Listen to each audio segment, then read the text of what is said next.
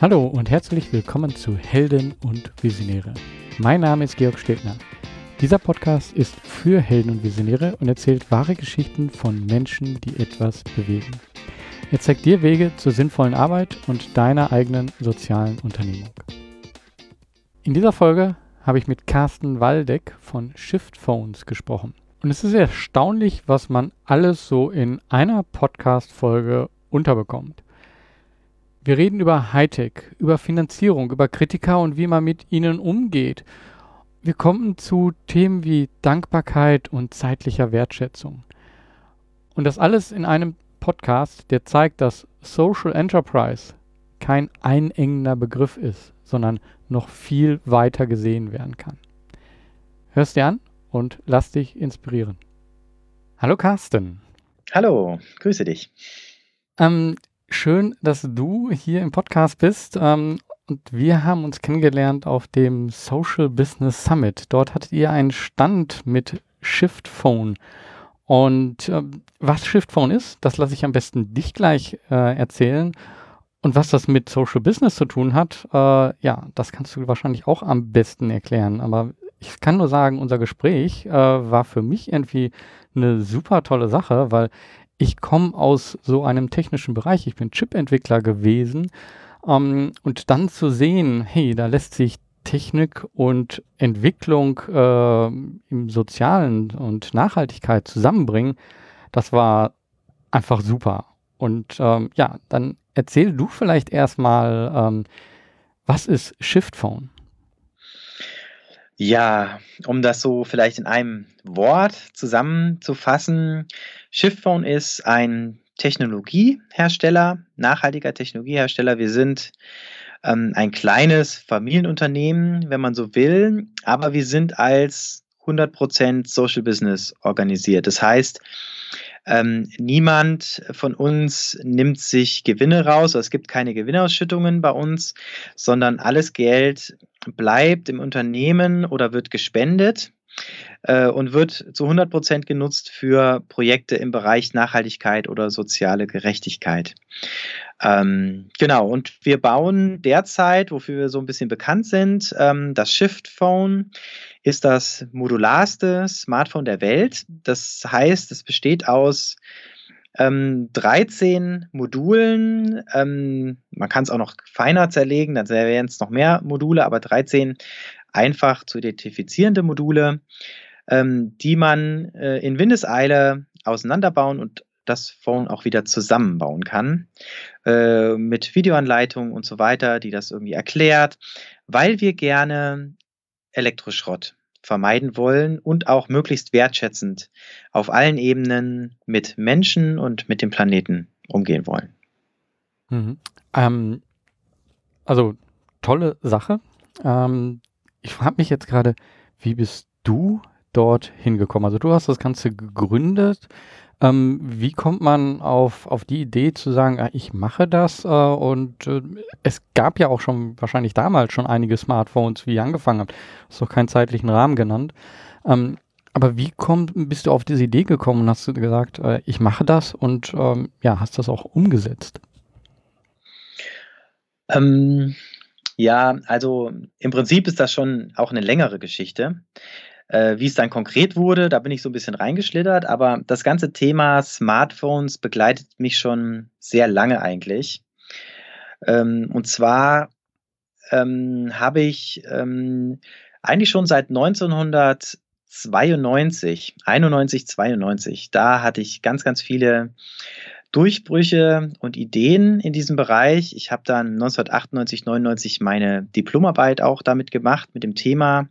Das nannte sich iWorld. Ähm, und da ging es quasi so um ein mobiles Zeitalter, was quasi kurz vor uns steht, ähm, mit Endgeräten, mit einem mobilen Internet, ähm, mit Interfaces und wie man eine solche Welt quasi organisiert. Das Ganze ähm, wurde teilveröffentlicht. Ähm, manche Teile habe ich auch noch nicht veröffentlicht, weil ähm, mir wichtig war, ähm, ähm, zu warten auf die richtigen Momente, aber so ähm, ganz viele Dinge wurden veröffentlicht, wie zum Beispiel Endgeräte, die iPad oder iPhone oder so hießen, äh, 1998. Und ähm, ich habe auch ein bisschen was damit zu tun, dass das dann auch letztendlich bei Apple gelandet ist und so. Aber das ist eine ganz lange Geschichte, die man vielleicht mal in einem anderen Interview nochmal extra erzählen muss, weil ich mhm. weiß nicht, wie viel Zeit wir jetzt haben. Aber seitdem äh, ist das Thema mir schon auf dem Herzen und ähm, äh, ist auch quasi so in meinem Kopf und so weiter. Ähm, ich hatte dann allerdings, ähm, ja, so nach meinem Studium, äh, ja, erstmal so Familiengründung und so weiter, auch nicht so viel Zeit ähm, dann für diese Dinge. Ich war im Fraunhofer Institut auch eine Zeit in der Forschung, drei Jahre als wissenschaftlicher Mitarbeiter angestellt. Ähm, habe da aber auch relativ schnell gemerkt, ähm, so richtige große Veränderungen sind auch schwer dort umzusetzen, weil man über 70 Prozent mit Antragswesen und Reporting beschäftigt ist und nur einen ganz kleinen Teil der Zeit mit wirklicher echter Entwicklung und wirklich Dinge voranzutreiben. Ähm, genau, und so ähm, habe ich das Ganze, lief das Ganze so ein bisschen im Hintergrund. Ähm, aber ähm, als dann Crowdfunding entstand, ich habe zwischendurch auch noch ein paar andere Dinge gestartet, ähm, eine Medienagentur, ähm, so Web-Development-Geschichten und auch ein Software-Startup. Zum Thema Liquid Browsing. Das kann man mal googeln. Das ist auch nochmal ein Thema für sich, können wir jetzt auch nicht mhm. erwähnen. Äh, da geht es um eine neue Navigationsform, wie wir in der Zukunft quasi Informationen browsen können und so weiter. Das hat auch sehr, sehr viel Potenzial. Gibt es auch viele Papers zu und so kann man kann man einfach googeln und dann findet man einiges. Ähm, da gab es ein Startup und da habe ich auch gemerkt, ähm, so richtig innovative Sachen zu machen, auch die mehr in Richtung auch Social äh, Business gehen sollen oder Gemeinwohl denkend. Ähm, die sind sehr schwer umzusetzen äh, auf dem herkömmlichen Wege. Und ähm, deswegen ähm, habe ich quasi immer gesucht nach Möglichkeiten, wie man das so machen kann, dass man wirklich zu so einem 100% Social Business kommen kann, was immer so ein, so ein großer Wunsch für mich war. Also das habe ich mir extrem gewünscht, viele Jahre lang und bin total glücklich, dass wir das im Prinzip heute haben können. Und konkret entstanden ist es dann dadurch, dass ähm, ich ein erstes Crowdfunding-Projekt gemacht habe. Äh, das, äh, dieses erste Projekt hieß iCrane, das war ein Kamerakran, weil ich auch im Bereich Filmproduktion einiges gemacht hatte und ich mich immer gefragt habe, warum müssen diese Kamerakräne so schwer aufzubauen sein? Warum dauert das alles so lang? Warum kann man die nicht kompakter machen? Warum macht man nicht niedrigpreisigere Produkte für so Independent-Filmemacher, dass man viel flexibler wird mit so Kameraführung und so weiter? Und hatte dort auch für mich selber quasi schon was gebastelt gehabt, ähm, weil ich nicht die Kohle hatte, mir so einen Profikran irgendwie zu holen. Und der hat so gut funktioniert und die Leute waren so begeistert, die den gesehen haben, dass ich dann gedacht habe, ach, warum starte ich da mal nicht so ein Crowdfunding-Projekt? Und aus diesem Projekt, ich habe dann gesagt, okay, einen Tag investiere ich, habe einen schnellen Film gemacht, ein bisschen Text geschrieben äh, und stelle das da mal bei Startnext war das, ähm, unsere deutsche äh, Crowdfunding-Plattform quasi so hier für Europa im Prinzip, ähm, ähm, die ich auch sehr mag, weil die auch so aus einem gemeinnützigen Hintergrund irgendwie kommen. Und äh, mit denen, ähm, da wollte ich das dann irgendwie loslegen äh, und habe gedacht, einen Tag investiere ich und daraus ist dann zu der Zeit das erfolgreichste Crowdfunding-Projekt aller Zeiten in Europa entstanden. Also die Bestellungen waren viel mehr, als ich gedacht hätte und daraus ist äh, ein Riesending gewachsen, wo ich dann gemerkt habe, oh, hoppla, das äh, mit dem Crowdfunding, das ist ja, hat ja doch äh, mittlerweile eigentlich schon mehr Impact, als ich so gedacht hätte. Ich hätte dem das gar nicht zugetraut. Und das war für mich eine sehr, sehr positive Überraschung. Äh, und dann habe ich diese Cranes ausgeliefert. Die Firma gibt es auch heute noch. Cooper Crane heißt sie. Und äh, die Produkte kann man heute noch kaufen, sind auch sehr beliebt und erfolgreich und gutes Preis-Leistungs-Verhältnis und so. Aber der Fokus ähm, ging dann mehr in diese Richtung ähm, äh, Smartphones deswegen, eigentlich weil ich ursprünglich einen Field Monitor für diesen Kamerakran entwickeln wollte. Also so ein kleiner Kontrollmonitor, den man unten hat, dass man den Ausschnitt und das Bild gut sehen kann, die Schärfe kontrollieren kann und auch vielleicht so ein bisschen die Kamera fernsteuern kann von unten. Start, Stopp und vielleicht Fokuspunkte setzen und so weiter. Genau, das wollte ich einfach, um diesen Kamerakran noch schicker zu machen und ähm, Und auf dem Weg zu diesem Produkt, da bin ich quasi dann über diese ganze Smartphone-Szene gestolpert und habe auch gesehen, was gibt es da für Herausforderungen, was für Nöte. Und das erste Gerät war deswegen auch das Shift 7, also so eine Art Phablet eher. Äh, das äh, eins der ersten Phablets überhaupt äh, eigentlich auch auf dem Weltmarkt, ähm, weil es aus diesem Field Monitor Gedanken kam und dann sozusagen äh, als Phablet realisiert wurde. Genau. Und so begann das im Prinzip. Da gab es die Firma auch noch gar nicht. Das war 2013, als ich das alles äh, entwickelt hatte und aufgebaut hatte. Und erst Ende 2014 haben wir dann die Firma gegründet, als wir quasi kurz vor der Auslieferung waren für dieses Shift 7, äh, weil da wollte ich dann gern doch irgendwie eine Hülle haben, die auch ein bisschen Haftung äh, mit abpuffert, falls irgendwas schief geht, man weiß ja nie, ja, wenn dann Produkte hergestellt werden in großer Stückzahl und nachher gibt es irgendeinen Rückruf oder keine Ahnung was, dass dann nicht gleich irgendwie, äh, ja, man komplett privat insolvent ist und alles fertig ist. genau.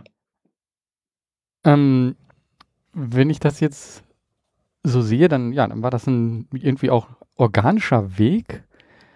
Aber trotzdem dann so dieser Gedanke, okay, jetzt machen wir da ein Phone raus, ähm, wie du das anderen so gesagt hast, gab es dann Leute, die dann gesagt haben, so, äh, das glaube ich nicht, dass das jetzt so machbar ist. Da gibt es ja die Großen und ich, also ich muss ehrlich sagen, aus, aus meiner Sicht jetzt äh, als Ingenieur ähm, Chipentwicklung, das sind riesige Teams, in denen ich dort gearbeitet habe, um die Chips jetzt zu machen. Aber das ist eine komplexe Sache. Ähm, wie war das, wie du gesagt hast, hey, lass uns das mal machen? Wie, wie gab es da schon ein Team? Ähm, wie, wie war dann dieser Punkt? Gab es da Leute, die dann gesagt haben, so ja, jetzt ist er abgedreht, so ein Kran ist ja gut, aber ein, ein Phone? Ja, das gab es durchaus. Also ähm, mich wundert es ehrlich gesagt überhaupt, dass ähm, quasi fast 1000 Leute äh, dann in diesem Crowdfunding das Shift 7 äh, äh, tatsächlich auch unterstützt haben. Und ja, die haben ja ihr Geld, bares Geld äh, quasi überwiesen, auf den Tisch gelegt, um dieses Projekt zu unterstützen, obwohl ich ja noch nie ein Phone oder irgendwas in die Richtung gebaut hatte. Ja, und das muss ich echt sagen, das ist für mich bis heute noch ein großes Wunder und auch ähm, ein riesen Vertrauensvorschuss, den wir da irgendwie bekommen haben von den Leuten. Und da würde ich auch gerne nochmal einfach an die Leute, die da damals dabei waren, ich weiß nicht, ob es jemand gibt, der das jetzt hört von den Leuten von damals, einfach nochmal ein riesen Dankeschön sagen, weil ohne die gäbe es jetzt kein Shift, kein Shift Phone und diese ganze Sache wäre überhaupt nicht entstanden. Und ich kann total gut verstehen, äh, die Leute, die damals, es gab viele, die gesagt haben, das ist totaler Schwachsinn. Ähm, du wirst dich nur ruinieren. Äh, das kann nicht funktionieren. Aus Deutschland ein Smartphone launchen ist eh schon schwer genug. Und dann noch als Social Business, du hast überhaupt kein Kapital.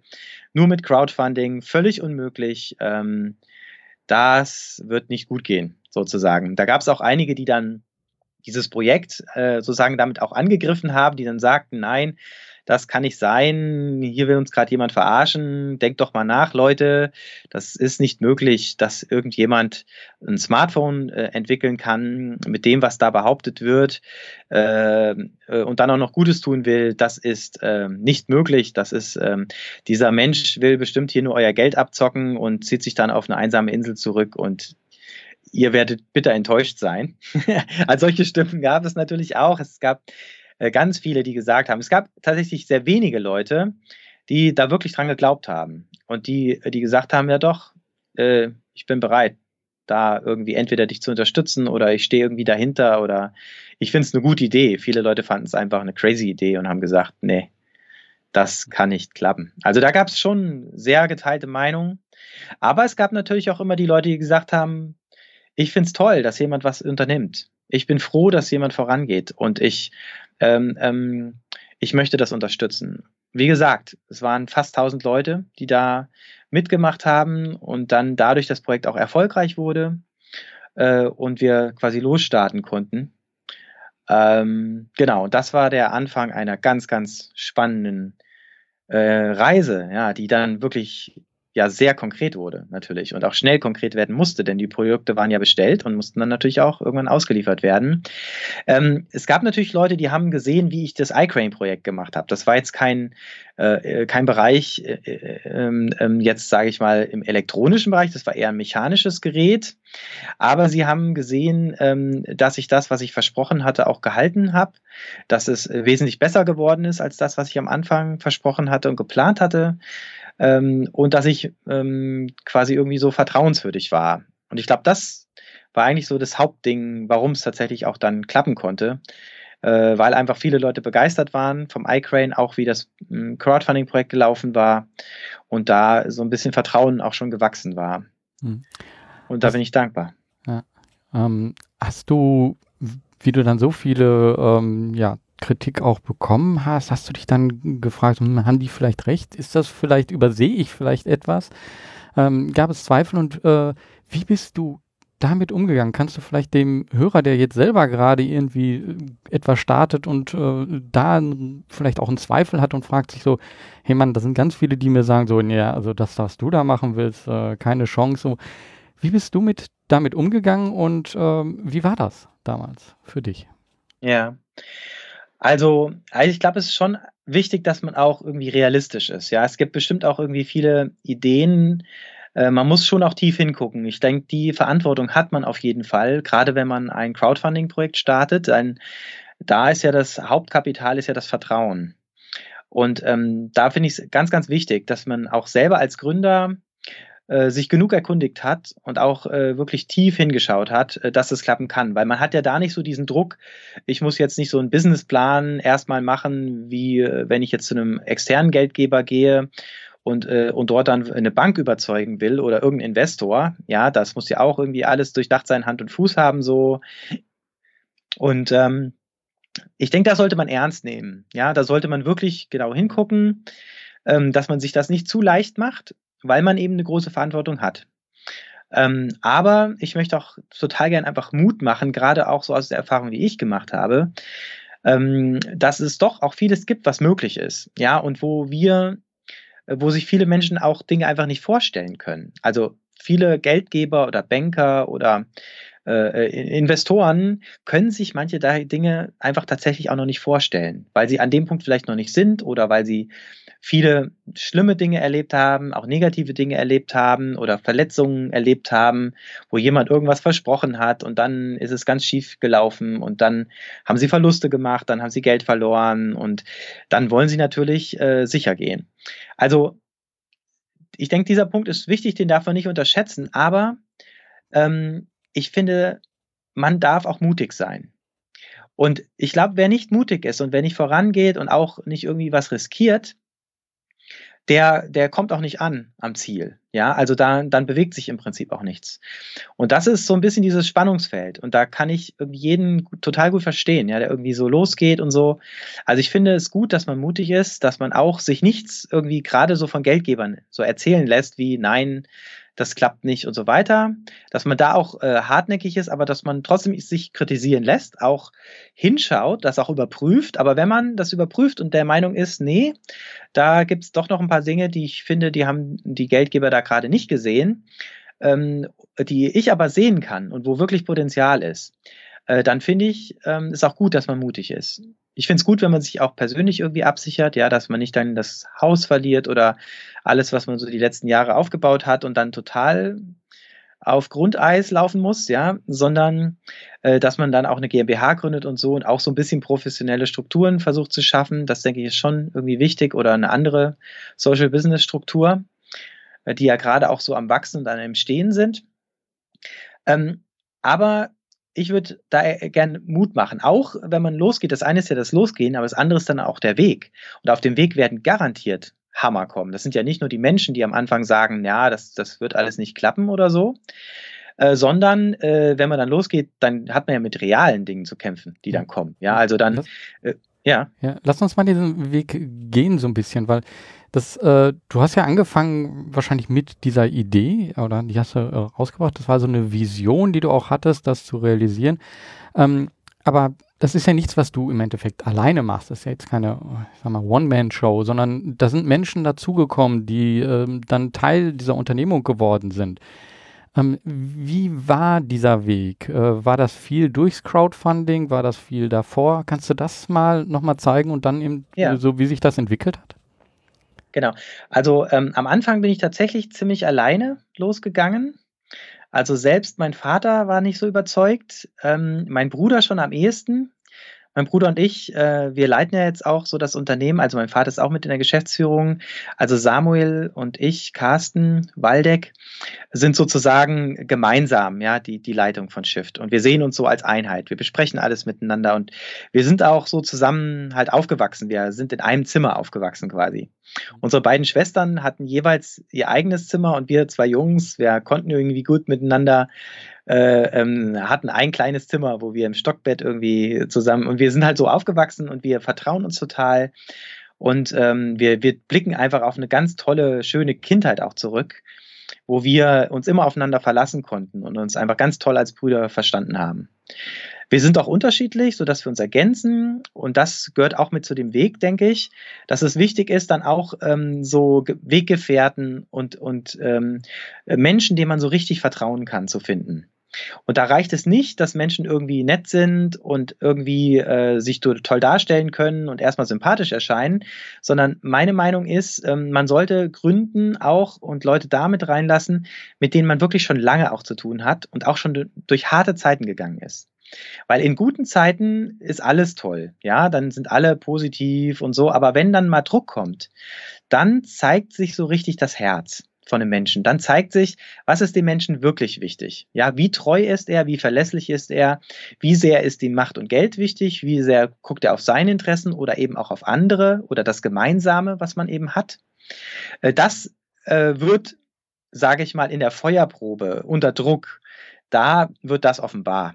Das merkt man vorher nicht. Ja, vorher sind alle nett und alles ist toll und solange Geschäftszahlen gut sind und alles schön aussieht, läuft das alles ganz toll. Meistens merkt man es unter Druck. Und deswegen sind Zeiten von Druck und von Warten und von äh, so solche Wüstenzeiten, ja, wie, wie, wie sie manchmal auch nennen, die sind, äh, sind sogar recht wichtig.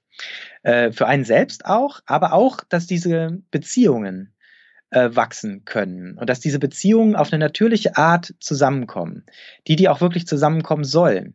Und auch sowas wie ein Social Business ist eigentlich auch ein toller Filter, denn Leute, die jetzt mal viel Geld verdienen wollen, sind dann eh schon mal nicht so begeistert von einem Social Business. Ja, die würden eher so ein so ein anderes Startup gründen, ja, wo sie dann schnell irgendwie eine Story hochziehen, äh, da richtig Kohle reinhauen und nachher auch richtig Kohle möglichst schnell wieder rausholen wollen.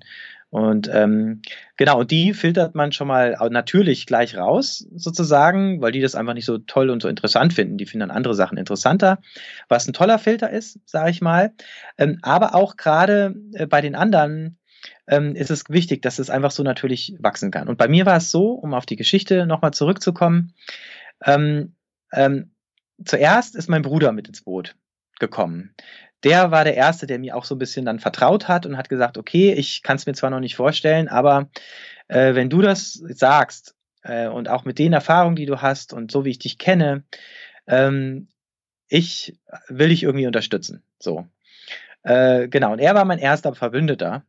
Und dann kamen auch Stück für Stück immer mehr Verbündete dazu. Ähm, äh, und irgendwann hat man auch unseren Vater dann überzeugt, der am Anfang eben sehr skeptisch war. Ähm, ähm, und der dann aber gesagt hat, komm, ich will euch irgendwie auch unterstützen. Und dann haben wir quasi zusammen die Firma gegründet, äh, Ende 2014. Und da war dann schon, stand schon dieses Team auch. Äh, und dann kamen aber auch genau über das Crowdfunding nämlich Leute. Und das ist auch ganz toll. Deswegen würde ich das noch gel, schnell gerne erwähnen, weil das total wichtig ist. Ähm, nämlich die größten Kritiker, die man hat, können nachher zu den stärksten Verbündeten werden. Weil es Menschen sind, die entweder Zeit haben oder aber ähm, meinen, dass sie es vielleicht besser können. Hm. Ja, und das ist ein tolles Potenzial, weil jeder, der meint, dass er es besser kann, kann es ja dann auch beweisen und zeigen, wenn man ihn mit reinnimmt. Und deswegen habe ich dann irgendwann gesagt, am Anfang dachte ich, oh, wie werde ich jetzt hierher dieser ganzen Kritiker, die sagen, das kann nicht klappen oder dies ist nicht gut oder so, ähm, und habe dann äh, quasi das umgedreht und habe sie einfach gefragt, wie würdet ihr es denn anders machen? Oder was habt ihr denn für eine Idee? Wollt ihr nicht mal irgendwie schauen? Und, und mein erster Angestellter, das war der Ben, der Ben Harder äh, aus Essen, der äh, leitet jetzt unser Entwicklungsteam im Bereich Software und ähm, er äh, war damals auch ein Kritiker, dem ging das nicht schnell genug. Der hat gesagt, äh, hier, warum dauert das so lange? Äh, und der hat dann ähm, quasi neben seinem normalen Job ähm, äh, kleine Tools gebaut und hat quasi mich unterstützt, dass es ein bisschen schneller ging, dass wir dann ähm, automatisiert aus dem Crowdfunding-System Dinge äh, importieren konnten, Rechnungen automatisiert erstellen konnten und so weiter, damit die ganze Abwicklung äh, schneller ging, weil dafür gab es noch keine Tools. Das war alles noch vor der Zeit, wo es für Crowdfunding irgendwie fertige Tools gab und das irgendwie schon technisch unterstützt war.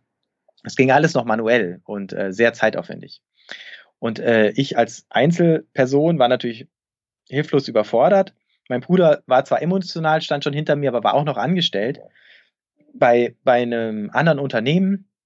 Und ähm, ganz am Anfang war ich sogar auch noch angestellt. Also das würde ich auch Gründern vielleicht nochmal sagen, bevor ihr euch so komplett abhängig macht davon, äh, überlegt mal, ob ihr noch so eine Teilzeitanstellung irgendwo haben könnt, dass ihr einfach irgendwie so einigermaßen grob abgesichert seid, ähm, dass ihr nicht unter Druck geratet. Und dann lasst es doch lieber vielleicht ähm, Stück für Stück natürlich wachsen. Immer aus der Stärke heraus agieren. Nie aus einer Abhängigkeit und einem Druck, weil dann hat man ganz, ganz schlechte Positionen und wird auch oft ausgenutzt. Also von Geldgebern zum Beispiel. Wenn die wissen, oh, der braucht das jetzt, der ist jetzt angewiesen, dann sehen die Bedingungen mal ganz anders aus, als wenn sie so merken, okay, wenn ich jetzt nicht das mache, dann macht es vielleicht gleich der Nächste. Und das, was der da macht, äh, das wird stabil wachsen, weil hier kann, ich, äh, kann keiner irgendwie ihn kaputt machen, weil er stabil wächst. Vielleicht langsam, vielleicht zu langsam für mich, aber das sieht irgendwie solide aus und wenn ich da jetzt kein Investor bin, dann ist der nächste ein Investor. Und dann hat man eine ganz andere Position. Also das ist so ein Trick, vielleicht auch ein Tipp, den ich geben würde. Macht es nie aus einer Abhängigkeit oder aus einer Bedürftigkeit raus. Macht es immer aus der Stärke und aus dem Überfluss. Also bleibt erstmal angestellt, reduziert vielleicht die Stelle, dass ihr auch ein bisschen Zeit habt dafür, macht das parallel, äh, sprecht das natürlich mit eurem Arbeitgeber ab, der muss da zustimmen, dass ihr sowas nebenbei machen dürft ähm, dass auch alles in Ordnung ist dann nachher und so weiter. Macht es nicht im selben Bereich. Also nicht äh, im, im, in einem Smartphone-Firma arbeiten und dann parallel ein Smartphone launchen, das, ist, das hm. läuft nicht gut, äh, sondern äh, ich habe quasi, ich war Designer äh, für eine, eine Plattform, äh, für eine Jobsuchmaschine im Prinzip in Darmstadt. Ähm, genau, und das äh, gab da keine äh, Überlappung, wo dann jemand den Eindruck hätte, ich hätte vielleicht irgendwas von dem Know-how der Firma irgendwie abgegriffen und damit mache ich jetzt irgendwie hier gründig was Neues, sondern das war komplett davon unabhängig. Äh, das waren Designleistungen, noch nicht mal im technischen Bereich dort. Äh, und das war äh, komplett losgelöst. Ja, das ist auch total wichtig. Sowas würde ich vielleicht auch noch so, ähm, ähm, ähm, das sind alles so Sachen. Es ist wichtig, dass man auf guten Beziehungen aufbaut. Ja, dass man nicht irgendwie Menschen verarscht oder irgendwie äh, auch, auch möglichst das Risiko klein lässt für Missverständnisse oder so. Dass man einfach sehr klar ist und transparent und offen äh, und einfach schaut, dass man da keine verbrannte Erde irgendwo hinterlässt. Weil das baut immer Vertrauen ab und ähm, macht es Menschen schwer, einem dann irgendwie so zu folgen vom Vertrauen her, ja, oder auch sich zu begeistern dann für die Sache. Aber wenn man das alles, wenn man darauf achtet und wirklich ganz, ganz fair spielt, was man ja meistens auch will, wenn man ein Social Business gründen will, dann geht es einem ja darum, was Gutes zu tun für den Planeten. Hm. Ähm, und möglichst wenig Schaden anzurichten oder, oder verbrannte Erde zu hinterlassen. Und dann ist es ja dasselbe Ziel sogar. Und dann hat man ja auch Zeit. Da muss man ja auch nicht so einen Druck machen und so, sondern kann es natürlich wachsen lassen. Und das wäre so mein, mein Tipp. Ähm, ähm, lasst es natürlich wachsen, lebt gute, vertrauensvolle Beziehungen, macht es zusammen mit Menschen, die ihr schon länger kennt, die in Drucksituationen erlebt haben oder geht erstmal zusammen durch ein bisschen dick und dünn, ähm, dass ihr euch richtig gut kennt auch. Ähm, wie bei einer guten Ehe, das ist total wichtig, dass, dass es einfach ähm, dieses Vertrauen da ist und wächst und man darauf aufbauen kann. Weil ansonsten diese Sachen, wenn die kaputt gehen, die reißen dann oft die ganzen tollen Ideen und Unternehmungen irgendwie äh, ähm, runter. Und das ist total schade. Das ist dann immer so traurig, wenn sowas ja. passiert. Hm. Ähm, jetzt haben wir die, ja, die menschliche Komponente da drin, aber ein Business, ja, muss ja auch finanziert werden. Und du hast das eben schon so anklingen lassen durch Crowdfunding am Anfang. Ist das jetzt äh, immer noch so diese Vorfinanzierung? Ist das äh, immer noch wie Wie, ähm, welche Phasen habt ihr da vielleicht durchgegangen äh, und wie, äh, wie war das für dich sozusagen diese Finanzierung für ein äh, Social Business äh, zu realisieren? Weil ich glaube, das ist etwas, wo viele eben die größten Schwierigkeiten sehen. Ja, ja, das stimmt auch. Das ist auch eine wirklich große Hürde. Das muss man echt sagen. Also es ist nicht zu unterschätzen. Erstmal, weil, ähm, also jetzt bei uns ist es ja auch so eine Smartphone-Entwicklung, das sind ja Riesensummen. Ja, also das ist ja natürlich auch ein, Hammerprojekt. Es gibt natürlich auch in anderen Bereichen äh, ähm, Projekte und, und Unternehmensideen, wo das wesentlich äh, einfacher ist und auch kleinere Summen sind. Ähm, beim Smartphone ist man ja gleich im mehreren Millionen Bereich, wenn es um eine Entwicklung geht von einem Gerät. Und auch Stückzahlen halt. Äh, sonst unterhält sich ja gar keiner mit einem. Ja, es ist ja ganz schwer, da überhaupt an die richtigen Stellen zu kommen, dass man überhaupt mit den Leuten irgendwie reden kann. Ähm, und da ähm, ist natürlich immer das Problem, dass man ja, ähm, wenn man ein Gerät ausliefern will oder ein Produkt ausliefern will, in dem Moment, wo die Leute das dann bezahlen, dann wollen sie es natürlich auch möglichst bald dann haben. Ist ja klar. Weil so ist man es ja gewohnt. Bei Amazon, das dauert irgendwie äh, ein paar Stunden bis ein, zwei, höchstens drei Tage, wenn ich irgendwie so ein, so ein Prime-Konto habe oder sowas. Ja, und das sind die Leute halt gewohnt. Ja, so, so läuft das heute. Ich bestelle das und ich kriege mein Produkt. Das funktioniert natürlich nicht bei einem Business, der nicht in Abhängigkeiten kommen will und der dann nicht auf ganz viel Kapital zurückgreifen kann, sondern äh, Crowdfunding ist ja darauf aufgebaut, dass man sagt, okay, Menschen committen sich, Menschen unterstützen das ähm, aber die Menschen sollten dann auch was dafür haben. Finde ich auch wichtig, weil mhm. ähm, dann finde ich es auch nicht toll, wenn die dann ihr Geld dafür geben und dann nachher, wer jemand, der es dann später normal kauft, der kriegt es dann zum selben Preis und der musste nicht, nicht warten.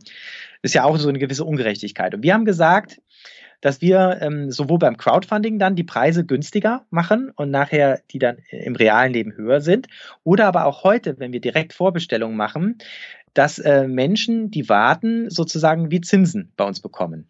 Mhm. Das heißt, sie bekommen mindestens 20 Prozent Zinsen, was eigentlich ein guter Zinssatz ist in der heutigen Zeit.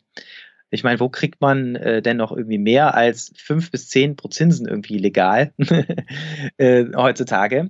Und äh, das liegt weit über dem normalen Zinssatz. Ähm, aber für uns ist es total gut, weil es trotzdem keine Abhängigkeiten schafft. Ja, das heißt, die Kunden äh, machen das über den Produktkauf.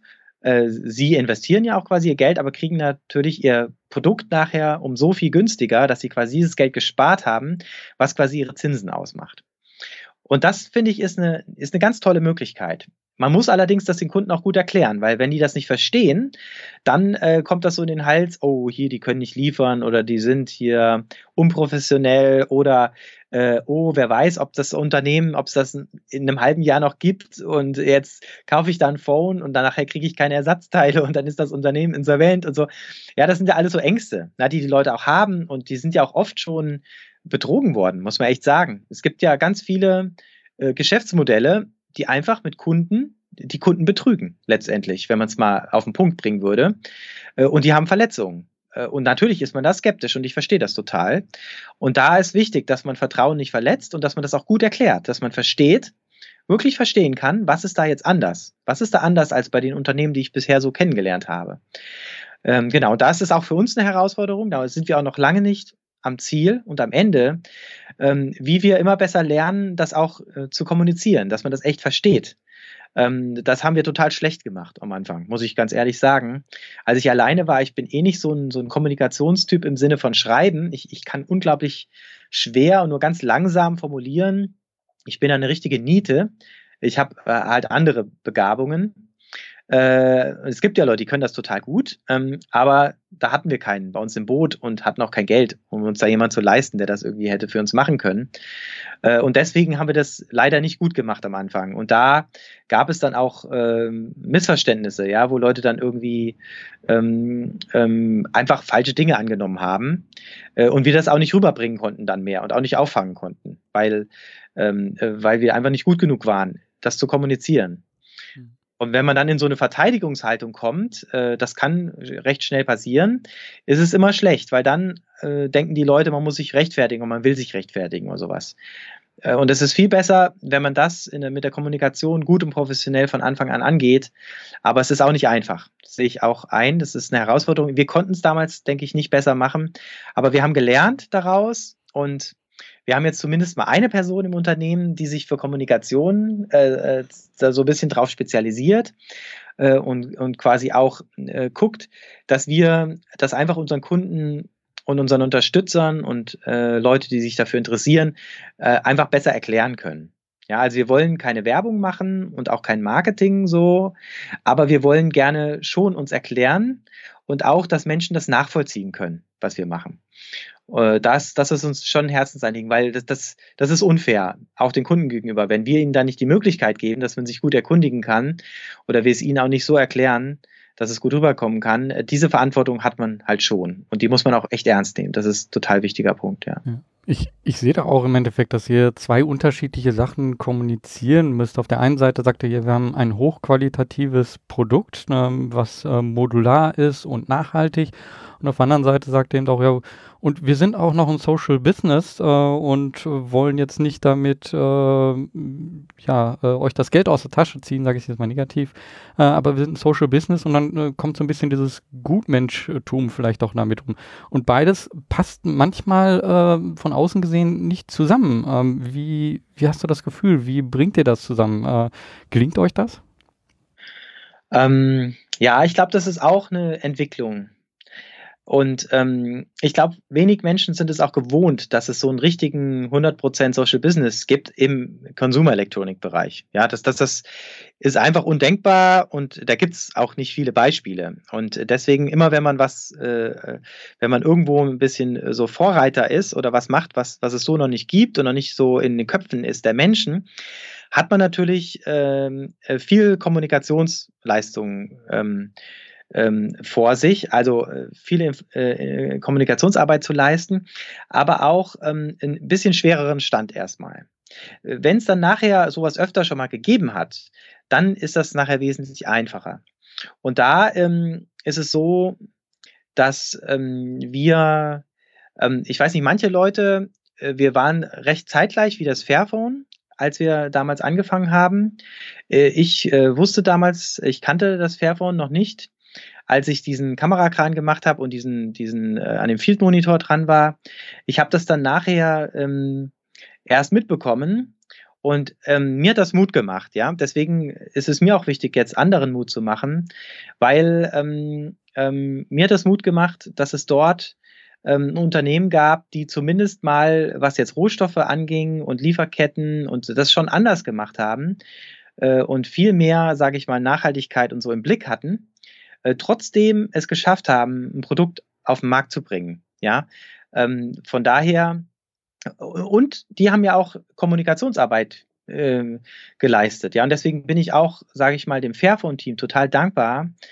Ähm, und ähm, wir sind ein bisschen auch irgendwie in Kontakt. Wir haben bis jetzt noch keine Kooperation äh, zusammen, wo wir direkt an Produkten gemeinsam arbeiten.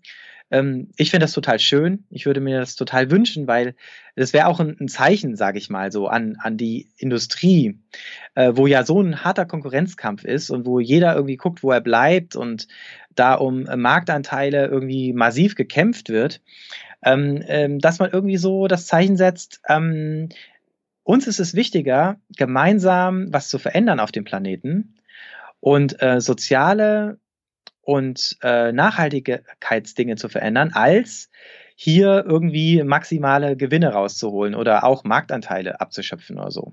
Also von unserer Seite aus ist da, sind wir da total offen und, und freuen uns da über, über alle Entwicklungen, die quasi so gemeinsam Gutes bewegen kann für den Planeten. Mhm. Ähm, ja.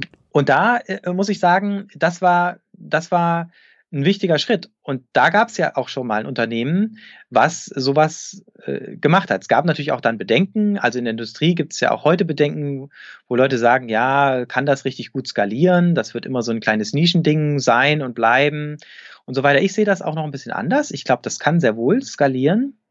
Äh, und ich glaube, wir werden da auch noch einiges sehen in der nächsten Zeit. Ich denke, es kommt immer auch darauf an, welche Qualität kann man liefern, was hat man auch für Ideen, wie, mit wie viel Liebe äh, setzt man das um und was kommt dabei raus und was bietet man eben auch dem Kunden. Und das ist mir halt auch so wichtig.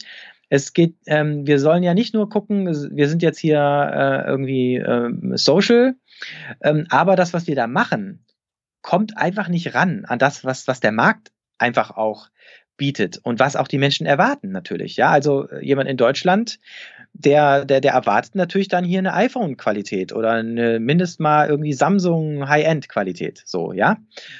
Und, ähm, und da haben wir schon auch Verantwortung, wenn wir etwas tun. Und das ist natürlich nicht einfach, ja, weil man fängt ja an mit erschwerten Bedingungen, weil man hat eben nicht dieses Riesenkapital, auf was man zurückgreifen kann. Und trotzdem äh, wird natürlich unglaublich viel erwartet. Und ähm, da hm, würde ich halt so Mut machen, zu gucken, dass man versucht, da einfach auch das Maximale, was man schaffen kann, rauszuholen, eben auch besonders was Qualität angeht. Äh, an Service für die Menschen, dass sie sich wertgeschätzt fühlen, an äh, Qualität der Produkte, dass wenn man die in die Hand nimmt, einfach gleich spürt, wow, hier hat sich jemand richtig Gedanken gemacht, hier hat jemand ganz viel Liebe und Zeit reingesteckt. Ähm, man merkt das zum Beispiel, wenn man ein Phone in die Hand nimmt von irgendeiner günstigen chinesischen Unternehmen zum Beispiel und man äh, zum Beispiel ein iPhone in die Hand nimmt, ja, da spürt man, aha, hier waren Designer am Werk, hier waren ganz viele Spezialisten am Werk, die ganz viel Mühe und Zeit reingesteckt haben, dass es wirklich auch zu diesem Produkt wurde, was ich jetzt in der Hand halten darf. Und da sollten wir wirklich ähm, uns Mühe geben, ähm, dass wir da wirklich ernstzunehmende Alternativen bieten. Weil ich glaube, der Markt, der da ist, für nachhaltige Produkte und, und ähm, auch Produkte, die von Social Businesses gemacht sind, der ist riesig.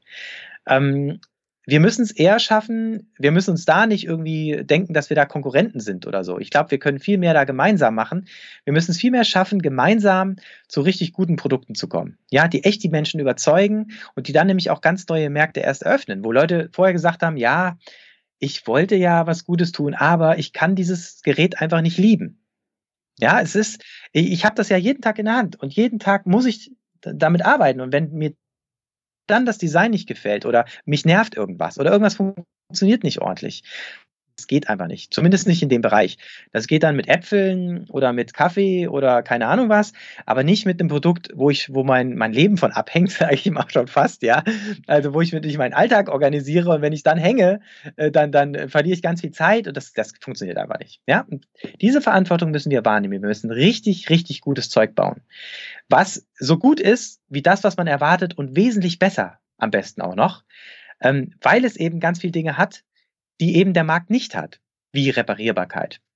Wo ich dann nicht warten muss, bis mein Ding aus der Reparatur zurückkommt, sondern ich bestelle mir das Ersatzteil, ich setze mich da hin und in ein paar Minuten habe ich das erledigt und ich kann sofort weitermachen. Und ich bin sogar viel produktiver als mit einem kommerziellen, sage ich mal, herkömmlich kommerziellen Produkt.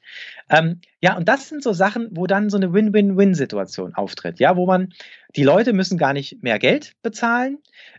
Äh, also so ein Schiffphone zum Beispiel kostet ja nicht mehr, also kostet eine Hälfte von einem iPhone, ja, und man kriegt im, im Prinzip eine ähnliche Qualität, ähm, hat aber noch ganz viele Möglichkeiten und Freiheiten und sogar noch Benefit.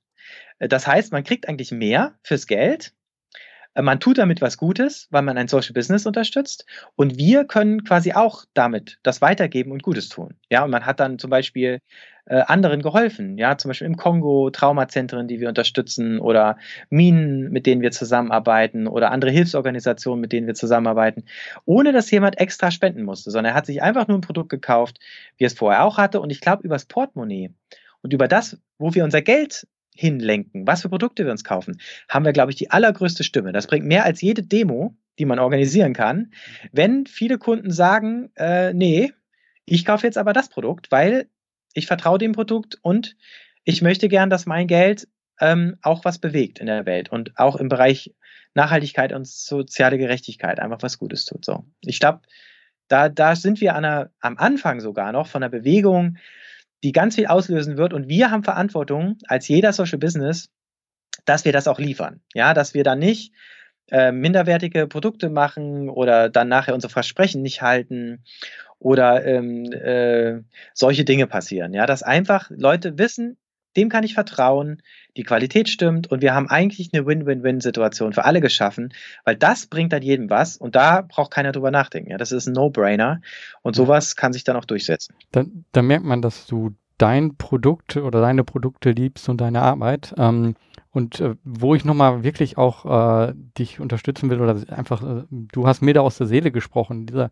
Gedanke, ähm, dass man durch Kooperationen mit anderen Unternehmen, die ähnliche Ziele haben, auch einfach viel erreichen kann. Also dass, äh, dass es nicht immer dieses Mitbewerberdenken gibt, sondern ähm, dass man auch eben gemeinsam in dem Markt einfach ist und da einfach auch wahrscheinlich unterschiedliche ähm, Kundengruppen auch anspricht.